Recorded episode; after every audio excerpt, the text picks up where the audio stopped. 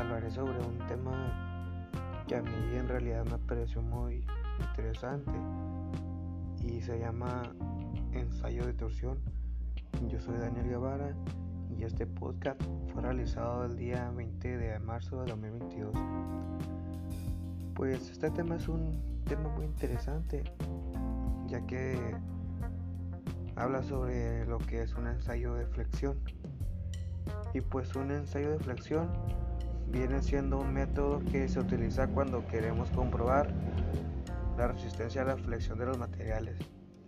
Entonces ya dejando de lado la introducción, comenzaré a hablarles sobre el tema. Eh, los datos que se obtienen a partir de los ensayos de flexión son especialmente eh, útiles cuando un material se va a utilizar como estructura de soporte. Por ejemplo, una silla. Eh, pues una silla tiene que dar soporte en muchas direcciones, mientras que las patas están en compresión. Eh, el asiento tendrá que soportar la fuerza de flexión aplicada por la persona sentada. Los fabricantes no solo quieren ofrecer el producto que pueda soportar cargas previstas, sino que el material también debe de volver a su forma original. Los ensayos de flexión se efectúan en materiales que poseen una ductilidad aceptablemente alta, normalmente metales, aunque también se aplican a cualquier material que pueda experimentar una deformación plástica como por ejemplo los polímeros. Estos materiales pueden adoptar cualquier forma factible. Mm, no obstante, cuando se utiliza en un ensayo de doblado, lo más habitual es que aparezcan en forma de láminas, de tira, de barras, de casquillos o de tubos. En su nivel más básico, un ensayo de flexión se realiza en una máquina de ensayos universal colocando una muestra de dos yunques de soporte y doblándola mediante la aplicación de una fuerza de uno o dos yunques. Para medir sus propiedades.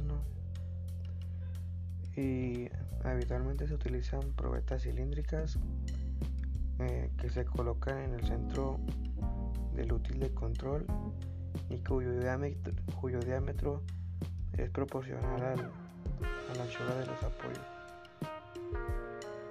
El punzón de la prueba se mueve hacia abajo lentamente y a una velocidad constante eh, para cargar la muestra con una fuerza creciente hasta que se rompe o alcanza deformación previamente determinada. La carga máxima ejercida durante el ensayo de flexión se denomina fuerza de rotura. Los ensayos de flexión se realizan generalmente utilizando un dispositivo de flexión de 3 o 4 puntos y las variables como la velocidad del ensayo y las dimensiones de la probeta. Eh, vienen determinadas por, las, por la normativa ISO que, que se utilice. El ensayo de flexión produce un esfuerzo de tracción en el lado convexo de la probeta y un esfuerzo de compresión en el lado convexo, digo, concavo, perdón. Esto crea una zona de tensión de ciballamiento a lo largo de la línea media. Durante el ensayo se registran dos valores a la fuerza de flexión y deformación. A continuación la secuencia de la prueba se, se muestra una curva de tensión y se determinan las características del material.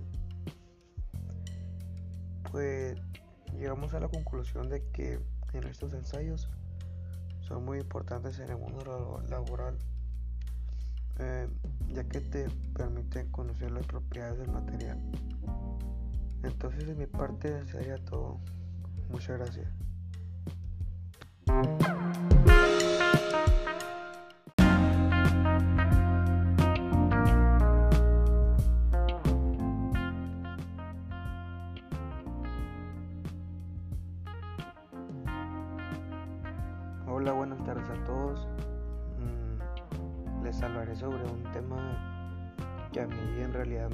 Muy interesante y se llama ensayo de torsión. Yo soy Daniel Guevara y este podcast fue realizado el día 20 de marzo de 2022. Pues este tema es un tema muy interesante ya que habla sobre lo que es un ensayo de flexión. Y pues un ensayo de flexión viene siendo un método que se utiliza cuando queremos comprobar la resistencia a la flexión de los materiales. Entonces ya dejando de lado la introducción, comenzaré a hablarles sobre el tema. Eh, los datos que se obtienen a partir de los ensayos de flexión son especialmente eh, útiles cuando un material se va a utilizar como estructura de soporte. Por ejemplo, una silla.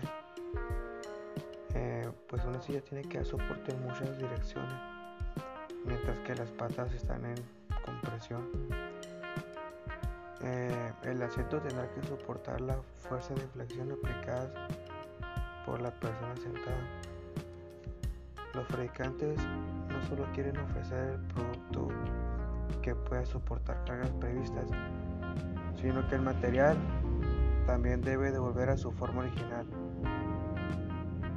Los ensayos de flexión se efectúan en materiales que poseen una ductilidad eh, aceptablemente alta, normalmente metales, aunque también se aplican a cualquier material que pueda experimentar una deformación plástica como por ejemplo los polímeros.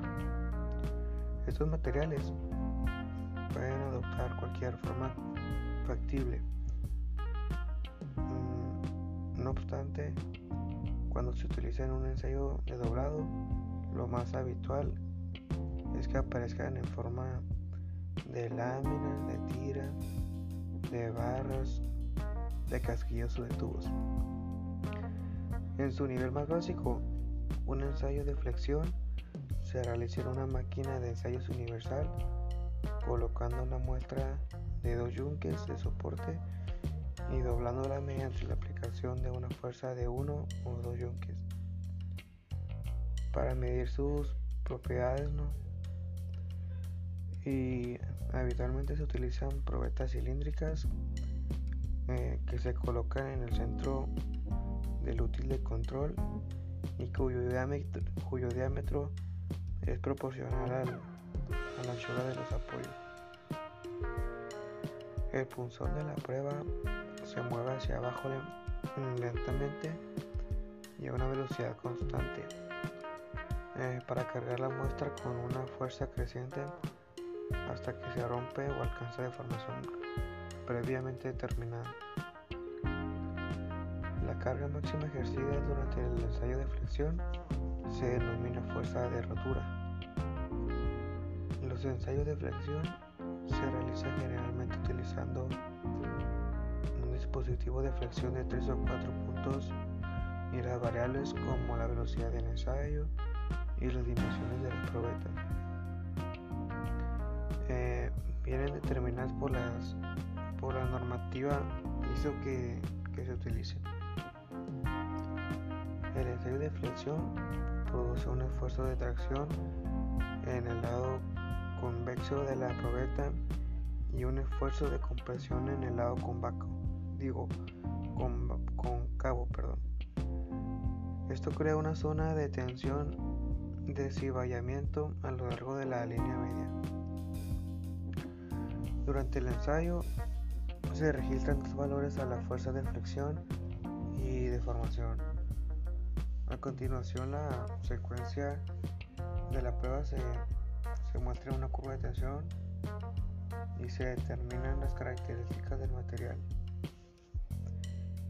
Pues llegamos a la conclusión de que en estos ensayos son muy importantes en el mundo laboral eh, ya que te permiten conocer las propiedades del material. Entonces de mi parte sería todo. Muchas gracias.